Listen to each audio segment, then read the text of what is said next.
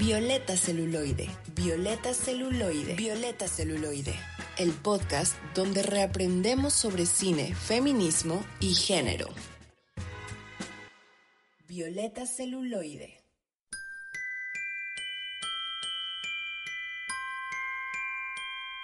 Bienvenidos a Violeta Celuloide, el podcast donde reaprendemos sobre cine, feminismo y género. En el octavo y último episodio de la temporada, analizaremos la película El Descanso de la directora Nancy Meyers. Yo soy Donna y mi bebida favorita navideña es el ponche, aunque solo me como las cañas y la manzana y las guayabas. Yo soy Elisa y mi bebida favorita creo que también es el ponche probablemente.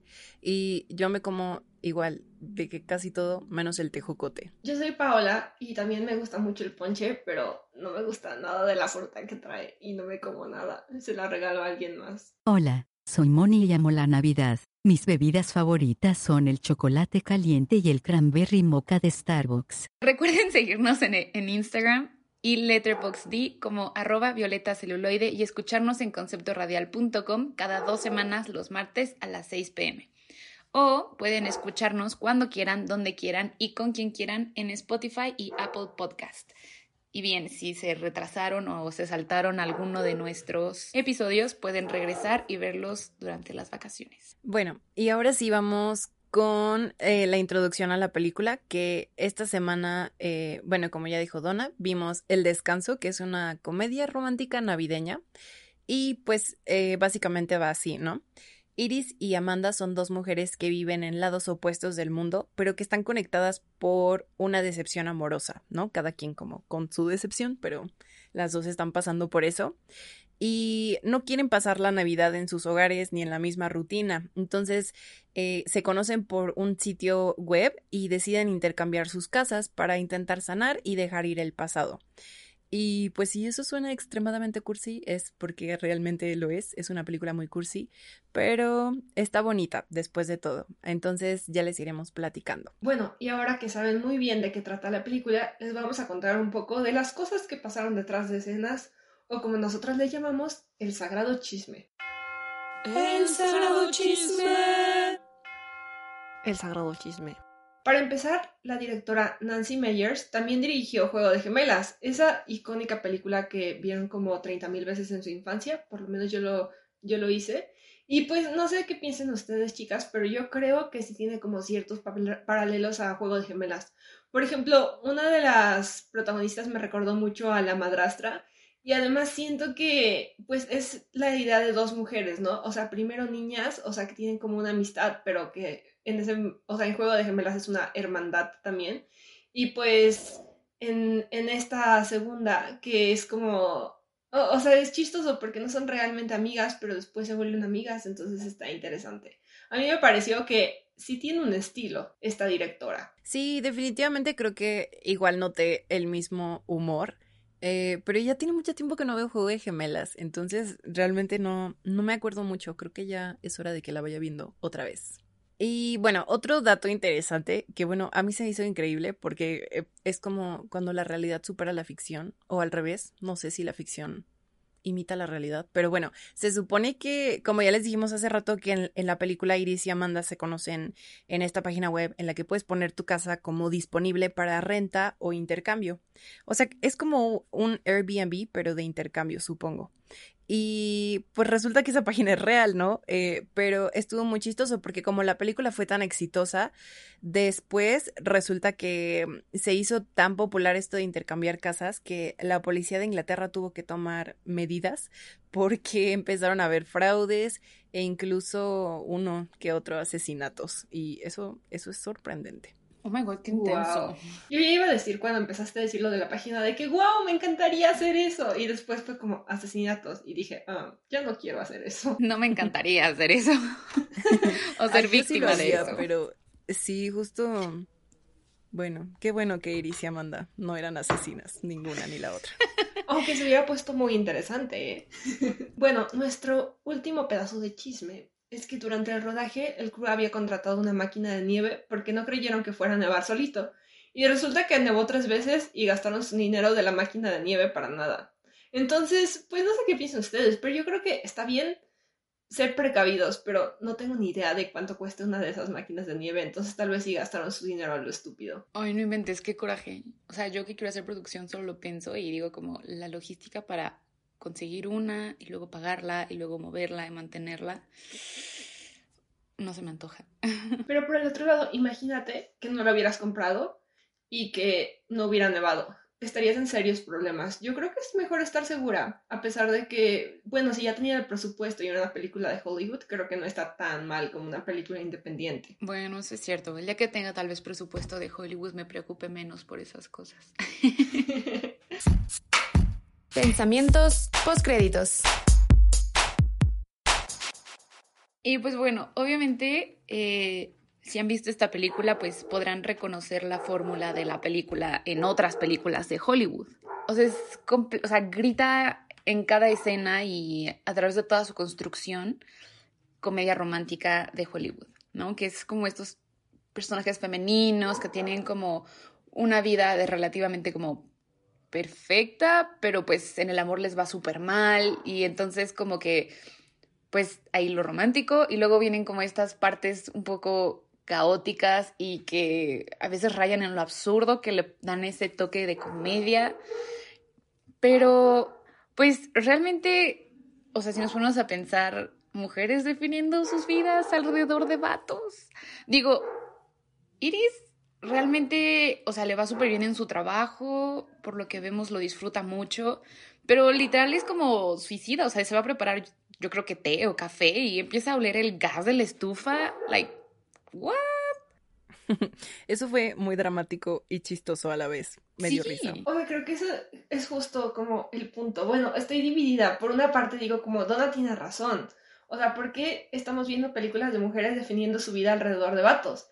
Pero al mismo tiempo siento que ese drama y esa exageración lo hacen pues porque es una comedia y como para hacernos reír, pero no realmente creo que la directora diga, ah, sí, si rompes con alguien te tienes que suicidar. O sea, creo que es algo más como chistoso y relatable. Algo así como de que si acabas de romper con alguien, ves esa película y dices jajaja ja, ja, y ya. Pero no creo que a nadie le dé ideas como de realmente hacerlo. Esperemos que no. o sea, yo sé que ese es, la- o sea, como el punto de estas comedias románticas, de que ya sabemos que si vamos a ver una comedia romántica, pues vamos a ver esto, ¿no? Pero de repente sí es como muy extraño. O sea, cuando te pones a analizarlo más allá de a disfrutarlo, a lo mejor le di muchas vueltas, pero sí fue como... ¡ah! me caló un poquito, porque por ejemplo, Amanda tiene un, o sea, un tremendo éxito, es dueña de su propia empresa, tiene una casa preciosa, eh, pues vaya, es físicamente atractiva, ¿no? Como pues estos personajes de Hollywood.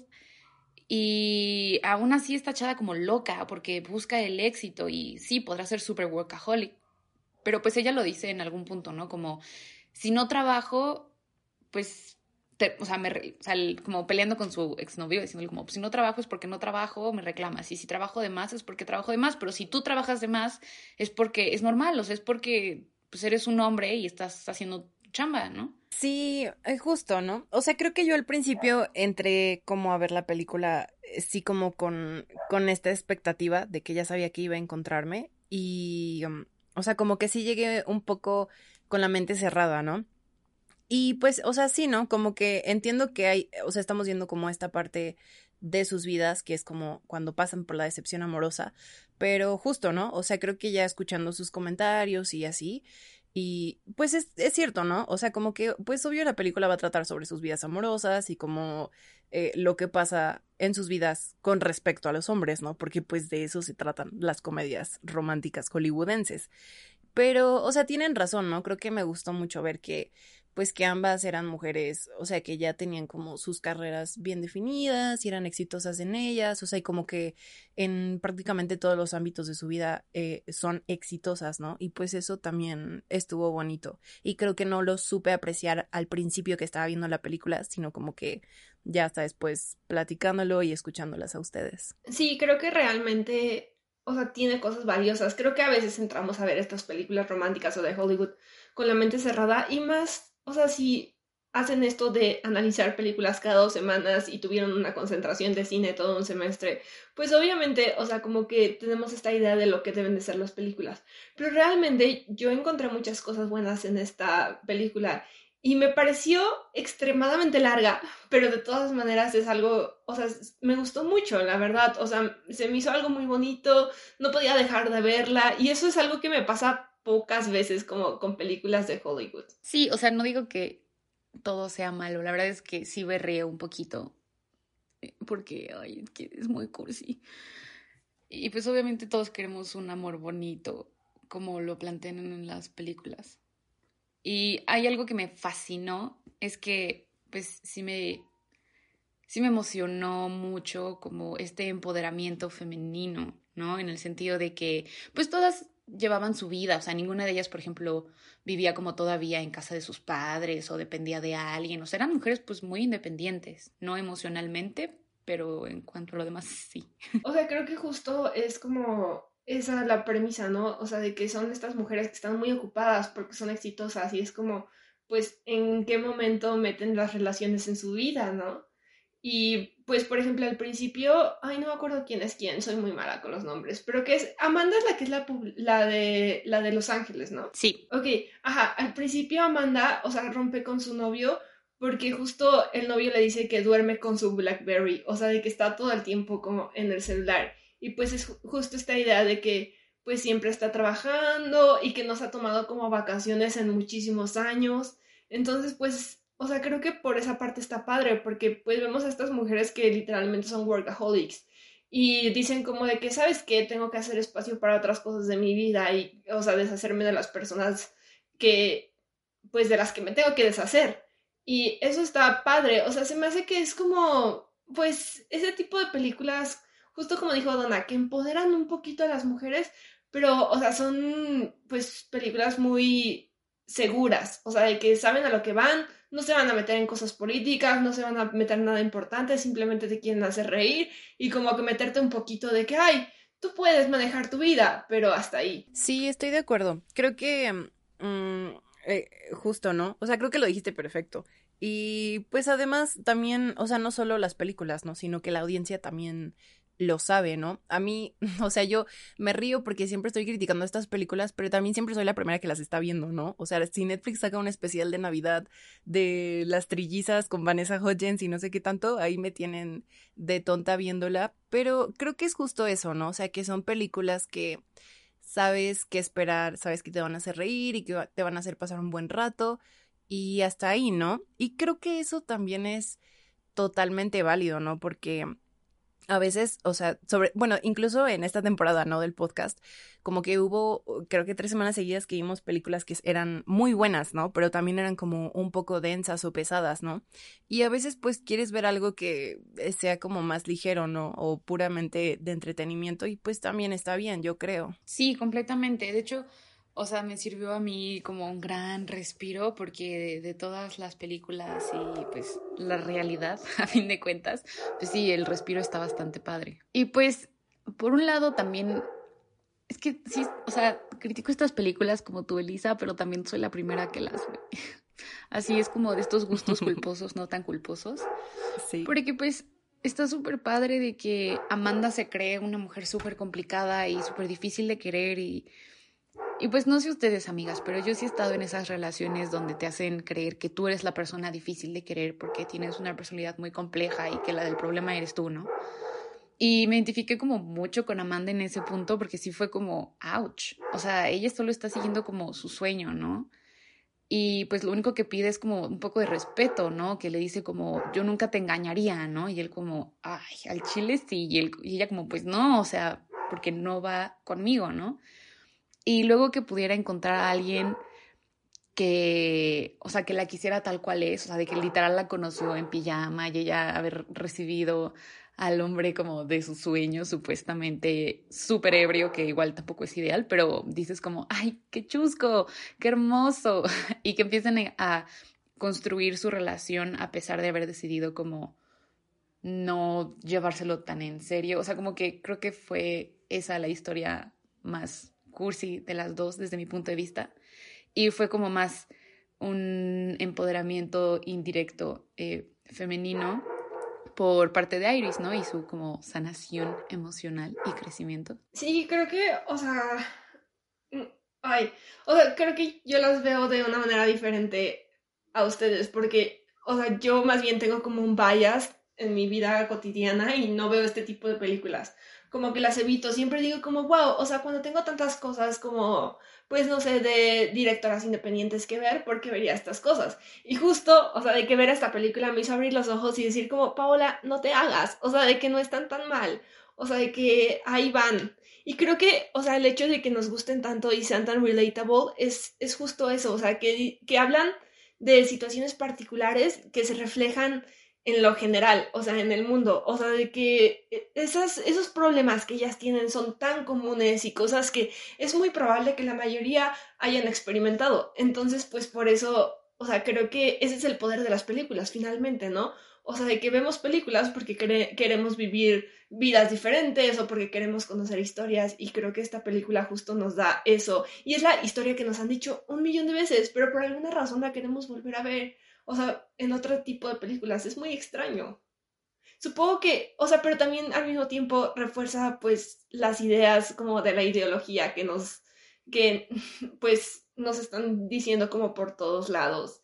Y pues justo hay que tener cuidado, ¿no? O sea, de que está bien disfrutar estas películas, pero al mismo tiempo creo que hay que tener en cuenta que es ficción. Así como Disney, o sea, literal, a esto se me hace como Disney para adultos. Bueno, o más bien para adultas. Sí, justo, justo comentaba eso, porque igual como que dentro de mi necesidad de analizar la película para el podcast, como que empecé a comentarlo con mi mamá y me dijo como, a ver, lo estás sobrepensando, me dijo, a lo mejor y los hombres también consumen películas así. Y mi primo está aquí y le, o sea, bueno, aquí en la casa y le pregunté como, ¿tú ves esto? Y él dijo como, no. Entonces, pues, o sea, estas películas están diseñadas para justo entretener y contarte un cuento de hadas y pues hacerte creer en el amor de nuevo después de que a veces la vida te diga que no.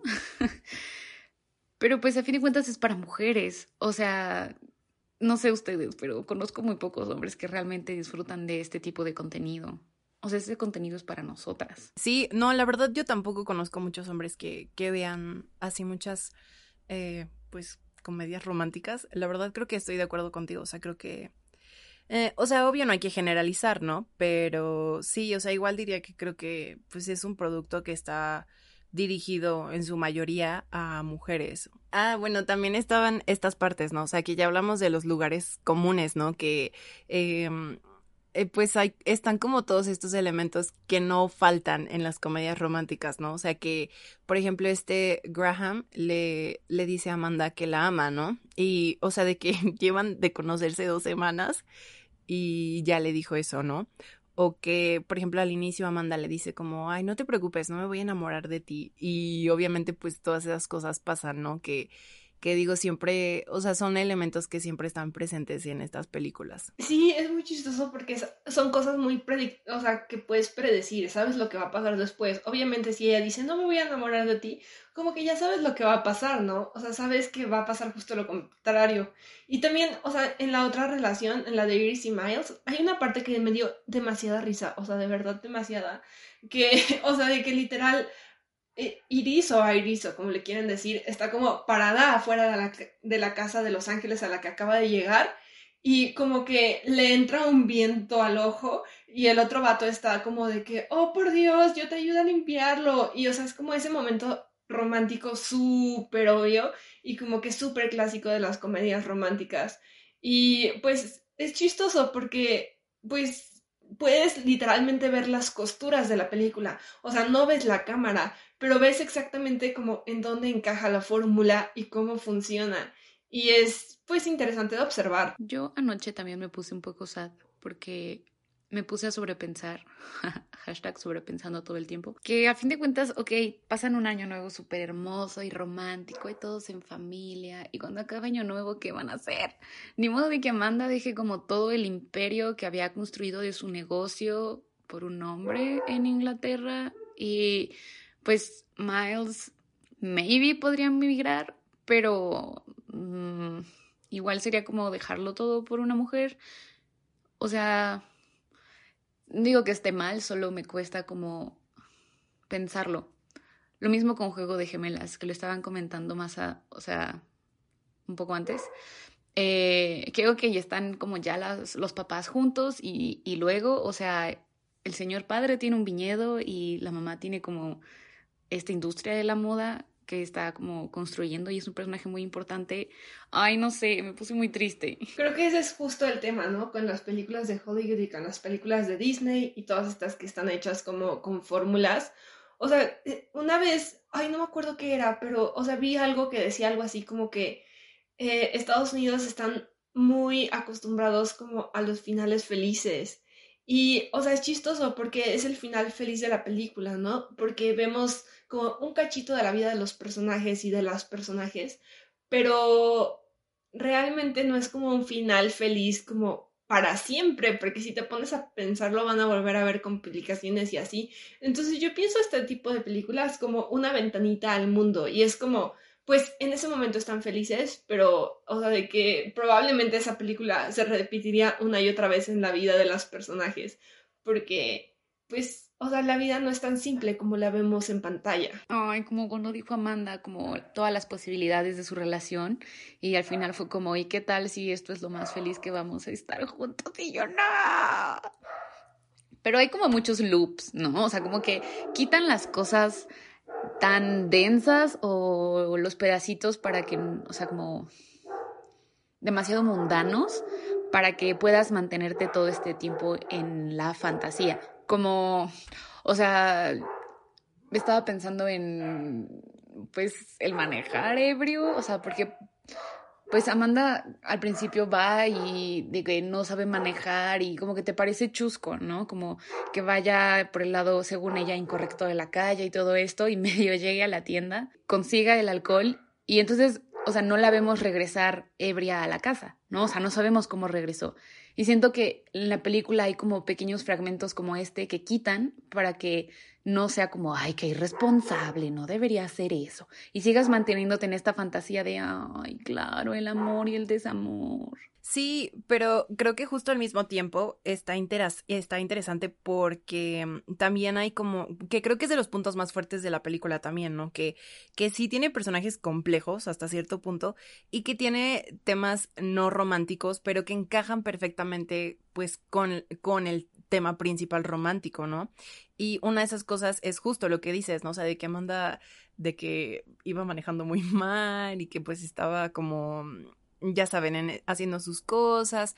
Y, o sea, creo que también está como muy interesante esto que, que dices, Donna, o sea, como que le quitaron las partes densas, pero de todos modos creo que sí hay como estos temas que están ahí, ¿no? Como eh, al inicio, ¿no? O sea, creo que Iris abre, abre la película con una, como un mini monólogo de, de que todas las personas están buscando el amor, ¿no?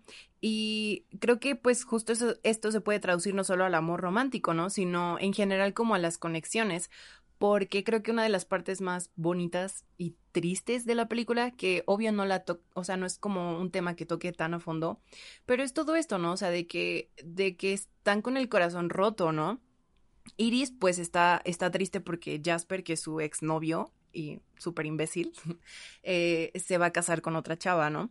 Y Amanda pues tiene como esta conexión perdida consigo misma, ¿no? Porque también habla de que cuando era eh, chica sus papás se divorciaron, ¿no? Creo que cuando ella tenía 15 años o algo así, y que ella no ha llorado desde los 15 años, ¿no? Entonces es también como, como esta falta de conexión con sus propias emociones, a lo mejor que digo, o sea, obviamente no todo el mundo tiene que llorar, ¿no?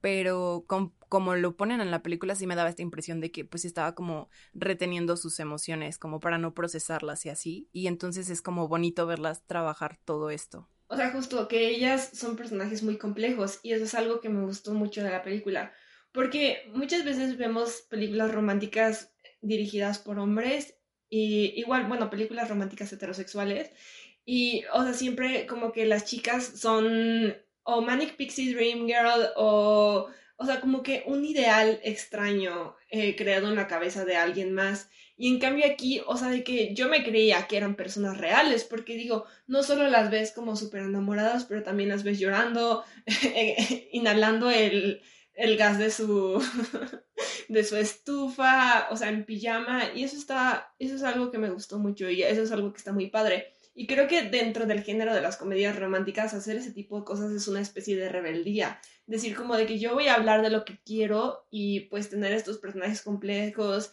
y hacer como a la pareja ideal como pues de, de estas chicas y todo esto.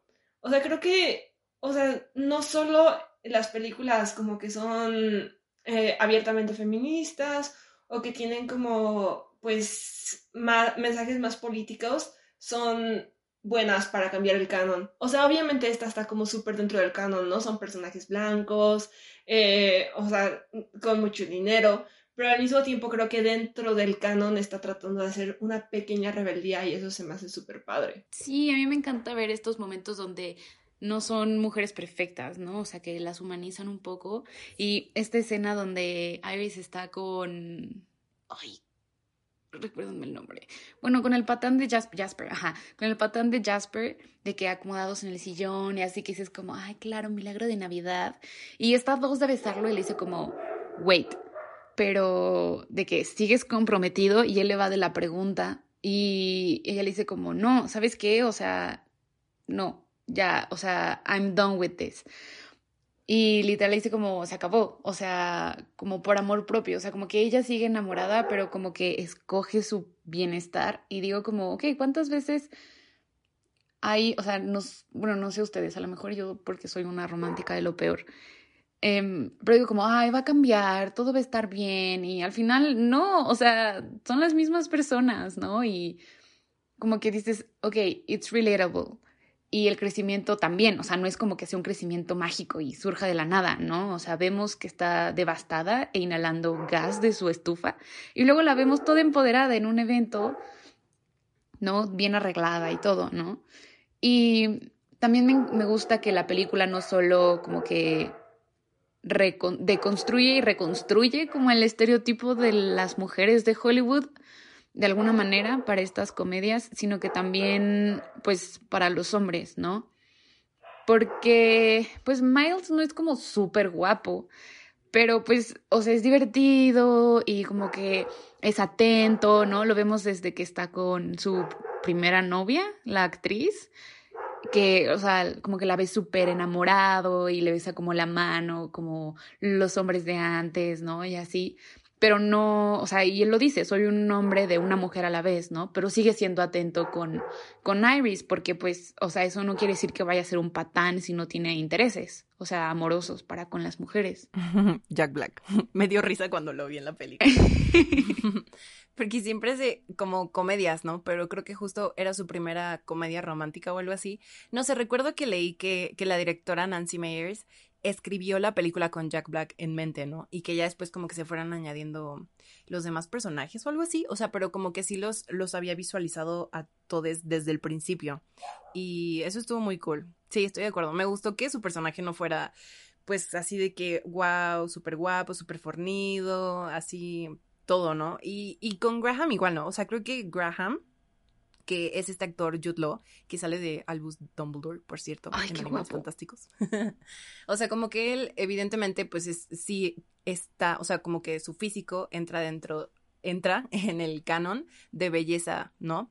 Pero creo que a, a él, pues lo vemos del otro lado, ¿no? Que, o sea, que no es como el típico galán, por así decirlo, sino que, o sea, también es un personaje complejo, ¿no? Porque es, es un viudo, tiene dos hijas, y de que él mismo lo dice, ¿no? O sea, de que lloro por todo, y creo que fue de las cosas eh, con las que más me identifiqué en la película cuando dijo llora por todo, siendo una cáncer, así es, confirmo.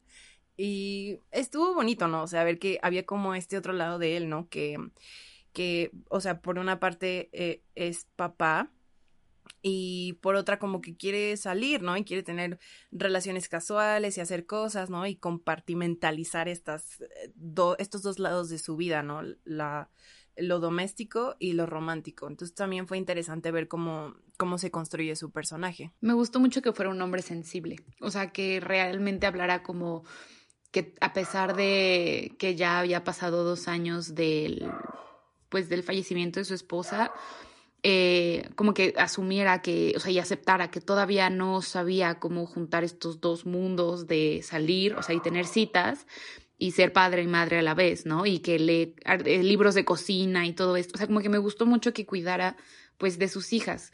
Y pues esto de que no lo presentara con nadie hasta que fuera algo un poco más serio y todo esto, no sé, me pareció muy, muy bonito. Sí, creo que definitivamente es algo interesante ver cómo hace estas alternativas de personajes. O sea, justo lo que dijeron de este chavo.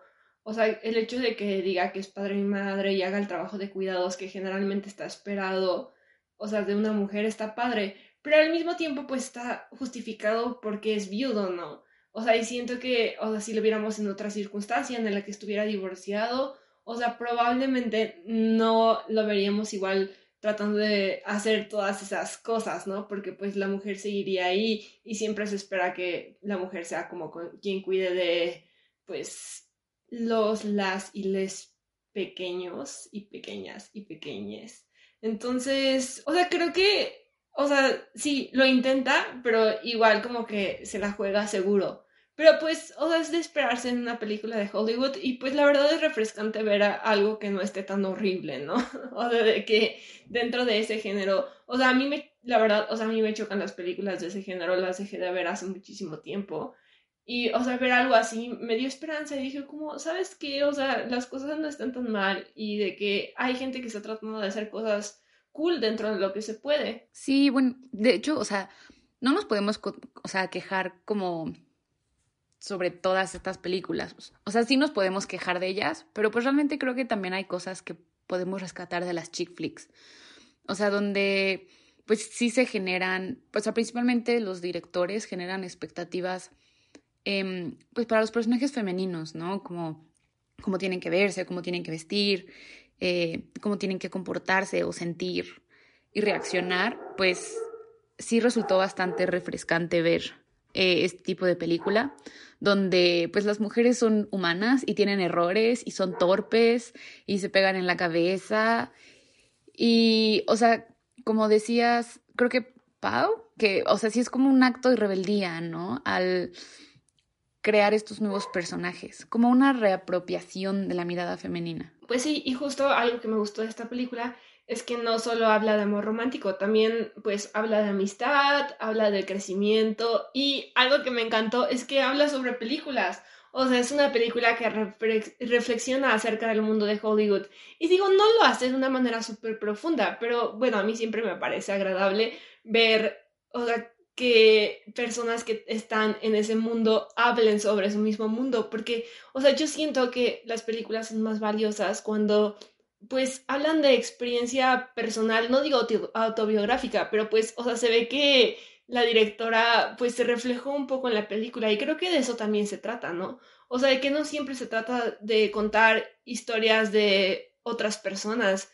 O sea, a mí se me hace muy cool que pues las, o sea, las propias trabajadoras de Hollywood podríamos decir, porque pues finalmente ser directora es un trabajo están contando como lo que viven a día a día, ¿no? Y cómo es estar en ese mundo y eso se me hace pues interesante, aunque también siento que muchas veces romantizamos Hollywood. Pues sí, romantizamos un poco Hollywood, siento yo, pero también es porque pues es la industria que de la que estamos más acostumbradas a consumir, dada pues un poco la cercanía y la influencia que de alguna manera Estados Unidos tiene como pues sobre nosotros mexicanos. Sí, definitivamente. Pero bueno, ahora que ya hemos terminado el análisis, vamos a pasar a la cápsula de la directora, que yo creo que va a estar algo interesante. Nunca habíamos hecho una cápsula de una directora que dirigiera blockbusters y creo que es importante hablar de este tipo de personas. Espero que les guste. Saludos.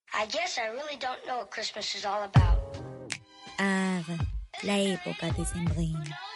El mes de celebraciones, buena comida, el burrito sabanero, las preguntas y silencios incómodos en las cenas y el consumismo desenfrenado han arribado. Amigos, se nos fue el 2020 y aunque el COVID nos excusó parcialmente de ser más inútiles que Vela en sus meses de depresión en Luna Nueva, llegamos al mes en donde recordamos lo que pasó o hicimos este año. Y como en Violeta Celuloide vivimos por y para el chisme, les contaré la historia resumida de nuestra protagonista de este episodio, Nancy Myers. Nancy Jane Myers es una productora, escritora y directora americana nacida el 8 de diciembre de 1949. Myers es reconocida por numerosas crítica y comercialmente exitosas películas del género comedia romántica como Lo que ellas quieren, Alguien tiene que ceder, El descanso, Enamorándome de mi ex, Pasante de moda y Juego de gemelas. Sí, la misma película en donde salen las dos Lindsay Lohans. Como todos los aspirantes cineastas, Nancy comenzó siendo el achichincle. A los 22 años, se mudó a Los Ángeles y consiguió trabajar en el programa de juegos de CBS, The Price is Right, como asistente de producción. Un tipo 100 mexicanos dijeron, la verdad es que con algo se empieza. Después de dos años, Myers tuvo el privilegio de renunciar para enfocarse 100% en su carrera como guionista y además tomó clases de realización cinematográfica en donde conectó con varios directores, entre ellos Martin Scorsese. Fun fact.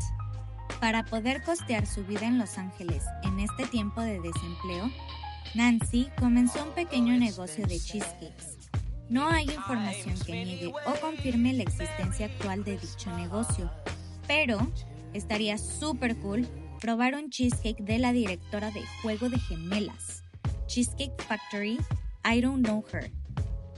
En fin, a finales de los 70s, Myers conoció a Charles Shire cuando ella trabajaba como editora de cine. Se volvieron amiguitos y en conjunto con Harvey Miller crearon el guion para la comedia Private Benjamin, o por su título en español, La pícara recluta, una historia sobre una chica rica y mimada que se une a la Armada norteamericana después de que su esposo muere en su noche de bodas mientras culminaban su amor. Según Nancy, ninguna productora quería el guion, lo leían y lo pasaban. Fue la gente de la actriz principal, la cual también era productora, el que hizo que Warner Brothers comprara el guion. Y a pesar de que la película era lo opuesto a la fórmula de éxito taquillero de esta época, en donde una protagonista femenina debe ir acompañada de su estrella masculina, Private Benjamin se convirtió en uno de los mayores éxitos de taquilla del año 1980, recaudando casi 70 millones de dólares en total. Fue nominada a un Oscar como mejor guion ganó un Writers Guild of American Award por mejor guion original, entre otros reconocimientos. A partir de este largometraje, la carrera de Nancy Myers despegó dándonos clásicos como Juego de Gemelas. Aquí va otro fun fact. Todos los personajes principales de sus películas tienen una cocina fabulosa. Las cintas de Nancy Myers no serán las más profundas o súper complejas, pero 100% todos salimos amando a Robert De Niro por su personaje en pasante de moda.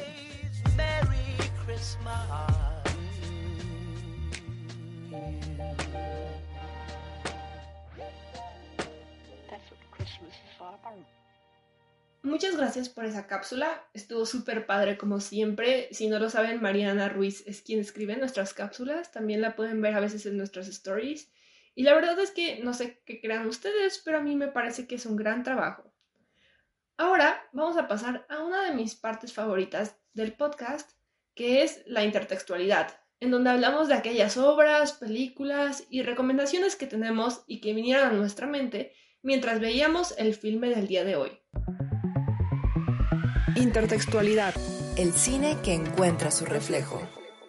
Bueno, pues yo de la película que más me acordé, creo que fue Realmente Amor o Love Actually, que si estuvieron pendientes en nuestras redes sociales les preguntamos cuál de las dos querían ver, ¿no? Si El Descanso o esta de Realmente Amor. Y yo quería ver Realmente Amor, entonces eh, pues esa es como la que me llegó a la cabeza, ¿no? Creo que definitivamente es como igual de cursi. Eh, también trata como de varias historias entrelazadas y no entrelazadas. Y creo que definitivamente tiene, es mucho más eh, male gazy que esta que vimos, Pero la escena final, hay un montaje, ¿no? Al final en el aeropuerto, que mm, es cuando todos los personajes van llegando al aeropuerto y se reúnen con sus familias y así. Pero después empieza a haber como un collage de gente normal, ¿no? No actores ni actrices, que se abrazan en el aeropuerto y empiezan como a llorar y así, ¿no? Y sale una canción de los Beach Boys y en general como que esa última escena me hace llorar mucho, es siempre en Navidad. Entonces me acordé y pues, mm, pues sí, o sea, creo que mm, la recomendaría solo por esa escena del final.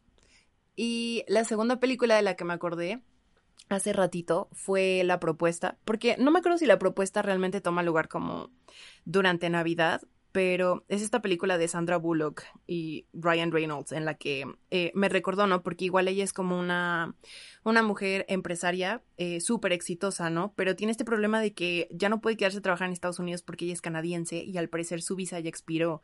Y tiene que montar toda una farsa de casarse con su asistente y así. Y pues obvio es una comedia romántica, ¿no? Pero creo que también tiene como cosas muy rescatables y y pues no sé, creo que inconscientemente es una de esas películas que siempre termino viendo en Navidad, entonces igual me acordé. Va, pues yo no he visto ninguna de esas películas, pero supongo que ahora que vi mi beta de no ver películas, comedias románticas heterosexuales, tal vez en algún momento de la vida las vea. Y bueno, yo hoy no traigo ninguna película, realmente, o sea, ah, no se me ocurrió ninguna película. Pero tengo dos recomendaciones que espero, no sé si está permitido hablar de cosas que no son películas, pero he decidido que sí. Entonces, bueno, eh, la primera es una serie que me recomendó Elisa, que creo que es como de sus series favoritas, que se llama Crazy Girlfriend y pues está en Netflix. Y, o sea, de que no me recordó, o sea, supongo que hay algunas similitudes con la toda la historia, pero realmente no me acordé por eso, sino porque creo que tienen todo un episodio acerca de las Santa Ana Winds o el viento de Santa Ana que sopla en Los Ángeles y toda esa región de California y tienen un super cliché de que cuando están soplando, cuando está soplando ese viento puede pasar lo que sea. Y en esta película y en esa serie hablan de esa cosa. Entonces me llamó mucho la atención. Dije como, wow. Entonces tal vez la gente realmente piensa que cuando pasan los vientos de Santa Ana puede pasar lo que sea. Suena al viento de la rosa de Guadalupe. Y pues digo, se antoja entonces ir a California en esa época para ver qué pasa, ¿no? que te dé conjuntivitis cuando te entre el polvo. No, pero sí. Qué romántico, Elisa. Es una, es una gran serie, de verdad. Veanla. La veo como dos veces al año. Es mi serie favorita. Excelente. Wow. Bueno, y mi otra recomendación es. Hay un, hay un libro que se llama Nosotras que nos queremos tanto. Y se trata de un grupo de amigas, que son como cinco amigas, que, o sea, literalmente vamos leyendo sus historias. Y ellas creo que están en Chile, ajá creo que están en Chile y pues algunas son revolucionarias, otras están como de acuerdo con el régimen que está en ese momento, otras están como super oblivious y viven en su burbuja. Pero lo que me gustó es que es justo como que vemos, las vemos a ellas crecer y vemos como el amor tiene lugar en su vida de maneras diferentes pues para cada una. Y creo que eso es algo que también vemos en esta película. O sea, porque, como dijimos, una de las relaciones es como súper romántica y como de que, oh, no me voy a enamorar de ti y después se enamoran. Y la otra es más como de que eran amiguitos y un día se besan y es como de que, wow. Entonces creo que, o sea, justo es como de que o sea, es, me recuerdo mucho ese libro por eso. Y es uno de mis libros favoritos. Deberían de leerlo de verdad. No se trata solo de amor, es más como de crecimiento y de sororidad. Está increíble. Y en mis recomendaciones está El Diablo Viste a la Moda, porque me recordó mucho como este crecimiento, eh, pues como profesional y personal, como el que tiene Andy en la revista de Miranda y cómo sigue su sueño como fashionista, como pues trabaja duro y cómo su trabajo pues se vuelve un poco un problema para su relación y pues como dicen, todo en exceso es malo, pero pues no sé, me recuerdo mucho esto. Y La casa en el lago, porque es muy cursi y es de mis películas favoritas. Y aprovechando como que estamos viendo una película y analizando una película muy cursi, pues les recomiendo La Casa en el Lago. Eh, es mis películas favoritas. De verdad la, me encanta y me hace llorar muchísimo. Y literal es esta, me gusta mucho porque es como esta historia el tiempo es un poco extraño, porque son como historias paralelas, o sea, de, pues sí, un hombre y una mujer que se conocen, pero como que solo se mensajean a través de un como un buzón mágico. Y pues es muy extraño porque pues la película empieza donde acaba, es como circular el asunto, pero no sé, como que siento que es una conexión increíble entre estas personas y cómo siguen su vida, pero nunca se conocen, no, nunca se habían conocido y ya como que se, se aman de alguna manera, pero solo se escriben cartas y, ay, no sé, me encanta. Véanla. Creo que sí la vi hace mucho tiempo, cuando era chica. Oigan, pero esperen, quería comentar que, bueno, hace rato Paola me hizo darme cuenta de que estaba haciendo trampa porque quería recomendarles una película que no ha salido. Eh, que se llama Happiest Season. Y, o sea, de que ya va a salir, ¿no? Entonces, quizá para cuando salga el episodio ya la haya visto y, vea si se las puedo recomendar. Pero está bonita porque el tráiler se ve bonito porque igual es de Navidad, pero es de una pareja de chicas, ¿no? Entonces, o sea, me hizo pensar también como, porque pues casi no tenemos representación de, de relaciones lésbicas en películas de Navidad, ¿no? O sea, creo que siempre justo es como relaciones de mujer y hombre. Entonces, pues está como eh, bonito, ¿no? Creo ver como que hagan eh, eh, otras películas, ¿no? Con, con más diversidad de parejas, etcétera. Y pues aunque sean malas, ¿no? O sea, bueno, obvio no queremos mala representación, pero pues creo que es como, como dar un, un siguiente paso, ¿no? En ir como tirando estos estereotipos que hemos visto en otras películas. Sí, vi la película y dije, Elisa está haciendo trampa porque la recomienda si ni siquiera la ha visto y si la ha visto que diga dónde la ha visto. Pero creo que, o sea, tienes mucha razón y es buena idea recomendarla a pesar de que no ha salido porque, o sea, esté buena o esté mala, o sea, es como un paso más hacia la representación. Y justo creo que no hay películas así ahorita. O sea, Chance y Carol podríamos debatir un poco porque sí es como navideña. Hace mucho que no la veo, pero recuerdo como justo los sombreritos de Navidad. Y, o sea, de que una de ellas trabaja en una tienda y es como esa época, pero, o sea, es la única que me viene a la mente así. Entonces, pues está chido que estemos trabajando así. Bueno, que estemos avanzando hacia allá. Y también, bueno, o sea, justo, no sé si fueron a Los Cabos Film Festival, eh, ahorita cuando estamos grabando acaba de terminar, bueno, creo que todavía hay tres películas disponibles. Y bueno, el caso es que fui a uno de los paneles y era el panel de representación trans y justo pues el productor de Disclosure, de Disclosure no sé si fue el productor, si fue Laverne Cox, pero alguien dijo que cómo podemos tener mejor representación y la manera es seguir haciendo películas. O sea, de que sean buenas o sean malas, o sea, preferiblemente, por favor, que sean buenas, pero entre más diversidad haya, significa que hay más de dónde escoger y que pues se puede aprender de los, er-, de los errores y crear cosas nuevas. Entonces, pues está súper chido. Además, creo que va a salir en Hulu. ¿no? Lo que es muy bueno que salga como al público en general, porque, por ejemplo, o sea, bueno, Portrait of a Lady on Fire tardó años en llegar a México. Bueno, para mí se sintió como años y la primera vez que la vi la vi ilegal. Sí, creo que creo que yo también la tuve que ver ilegal. Ay. Pero sí, estoy de acuerdo. La solución a todas las malas representaciones o falta de representación es hacer películas.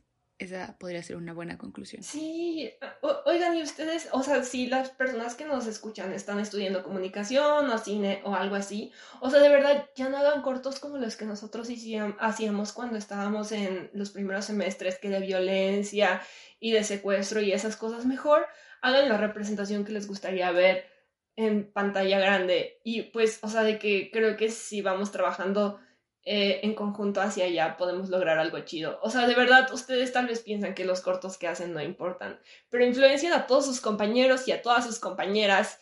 Entonces, hay que tener cuidado con lo que hacemos. Sí, yo creo que esta, esta, por ejemplo, esta concentración de estudios cinematográficos que tuvimos, hubiera sido muy interesante tenerla muy al principio de la carrera para poder crear como con un poco de más criterio. Sí, justo.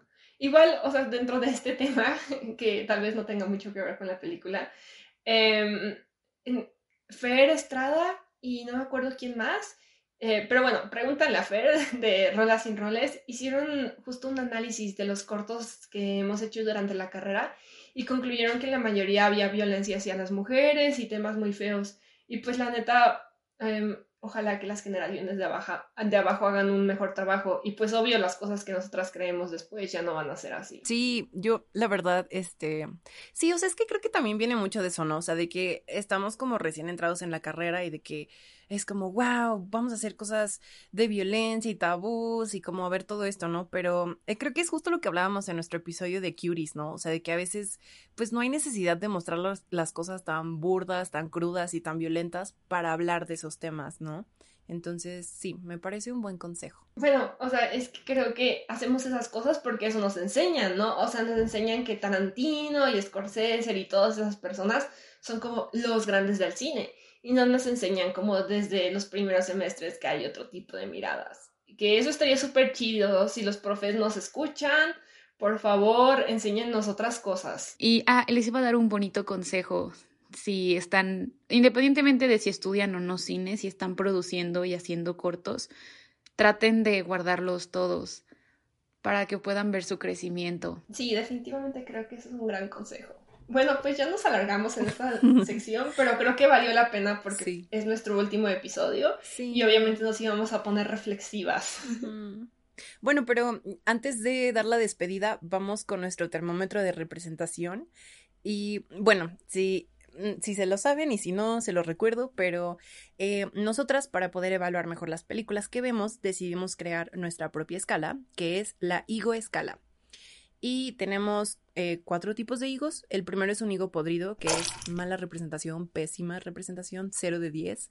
Luego tenemos los higos verdes, que tiene como buena intención, le falta, tuvo sus cosas malas, tuvo sus cosas buenas, etcétera, que sería como un 5 de 10 o algo así.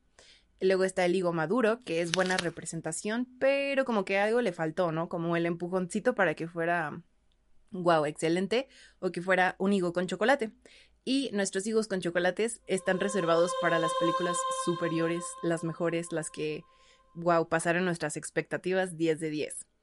Así que, en esta ocasión, ¿qué escala le dan, qué higo le dan a El Descanso? ¿Se llama El Descanso en español? ¡Qué feo nombre! No manches, ¿quién hizo esa traducción? Probablemente España.